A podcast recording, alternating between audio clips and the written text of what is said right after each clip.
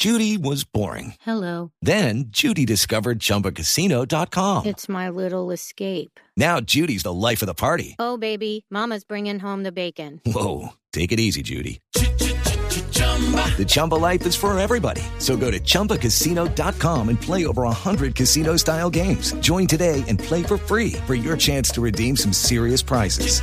chumba ChumbaCasino.com. No purchase necessary. Void where prohibited by law. 18 plus terms and conditions apply. See website for details.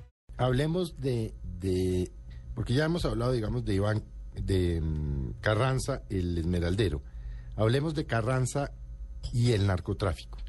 Nosotros en el libro que escribimos con el padre Javier Giraldo eh, hablamos de un solamente un episodio en el que eh, se describe de una manera muy detallada las relaciones de Carranza con el narcotráfico. Se trata de una declaración que hizo alias Pitirri, eh, quien fuera el testigo estrella de la parapolítica, eh, en la que narra cómo Carranza eh, no solamente tenía influencia en el Meta y en Boyacá, sino también llegó a, a extender su dominio hasta Sucre.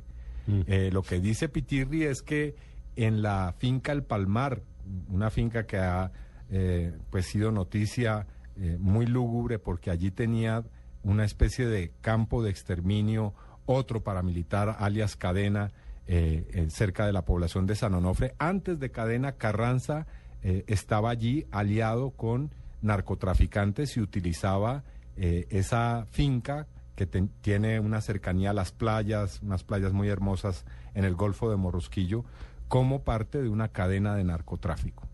Esa es una afirmación que nunca se pudo o que no se quiso, quién sabe, eh, verificar, pero en torno a, la- los nexos de, de Carranza con el narcotráfico, también hay otras declaraciones que están en Justicia y Paz como parte de, estas eh, eh, versiones que han entregado jefes paramilitares. Y ahí, me pegaría uno, Felipe, preguntarle a Iván, digo pegaría, perdóneme la palabra tan, tan, tan básica, pero pegaría uno el episodio de la guerra con el mexicano. Es que a mí personalmente me causa mucha impresión porque pues hay que también contarle a los oyentes, tal vez el más sanguinario. Sí, Gonzalo el- Rodríguez el Gacha, más alias el mexicano. cruel de los eh, narcotraficantes del cartel de Medellín era el mexicano. Él es el hombre que tenía influencia en Pacho, Caparrapí, toda esa zona de Cundinamarca.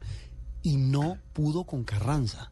Es decir, más bien, Carranza lo sacó corriendo de la zona de Boyacá. ¿Cómo logra Carranza eh, derrotar al mexicano? Bueno, aquí el, el- el, eh, la- las versiones se cruzan. Eh, la acusación de Carranza al mexicano era que quería invadir eh, sus terrenos, sus territorios con eh, cultivos ilícitos. Eh, en, en cambio, el mexicano decía que Carranza era su socio comercial en, esa, en esas materias. Eh, esa disputa llegó a un momento muy álgido y eh, se recuerda un episodio en, en el cual eh, eh, el mexicano hizo un eh, operativo que fue muy sonado en su momento en una fiesta que tenía un lugarteniente de Carranza, Gilberto Molina. Estamos hablando de Molina en- en Gilberto Sasaima. Molina en Sí, Sasaima, exactamente. Entró a una fiesta de cumpleaños. Así es, en una finca en eh, Sasaima. un, un grupo de personas eh, vestidas de uniformes camuflados y eh, acabaron no solamente con Gilberto Molina, sino con muchos de los eh, Como que estaban en la 18. fiesta. Eh, más de, sí, 19 Fue una personas masacre, muertas. sí, fue un episodio muy sang- sangriento. Y posteriormente... ¿Y es eh, este quién lo, quién lo ideó y quién lo ejecutó? Bueno, el propio, el mexicano. El mexicano, eh, eh, bien fuera por la versión de Carranza de eh, querer invadir sus, sus tierras o por la versión de Carranza de quererse quedar con lo que estaba mm, preparando como negocio con el mexicano, eh, acabó con Gilberto Molina y posteriormente se dice que Carranza contribuyó a la cacería contra eh, Rodríguez Gacha que terminó con su muerte por parte de la policía. Iván, hablemos de las relaciones y las hubo de Carranza con los hermanos Castaño. Bueno, ahí también hay eh, versiones. Una importante es que Carranza era mm, miembro de la cúpula de las Autodefensas Unidas de Colombia. ¿Quiénes eran la cúpula? Bueno, ahí estaban los principales jefes, muchos de los cuales hoy están eh, eh, en. Estados Unidos, otros están aquí, pero bueno, en- entre ellos los, los Castaño, Mancuso, alias Don Berna, eh, en el, en el eh, centro del país estaba Báez, en fin. Se dice que en las actas que se hacían de las reuniones de, la, de las Autodefensas Unidas de Colombia, el nombre de Carranza aparecía con un alias Clodomiro Agames. y, y repito, esto es muy interesante porque a diferencia de todos estos otros jefes, a Carranza nunca se le llamó a desmovilizarse.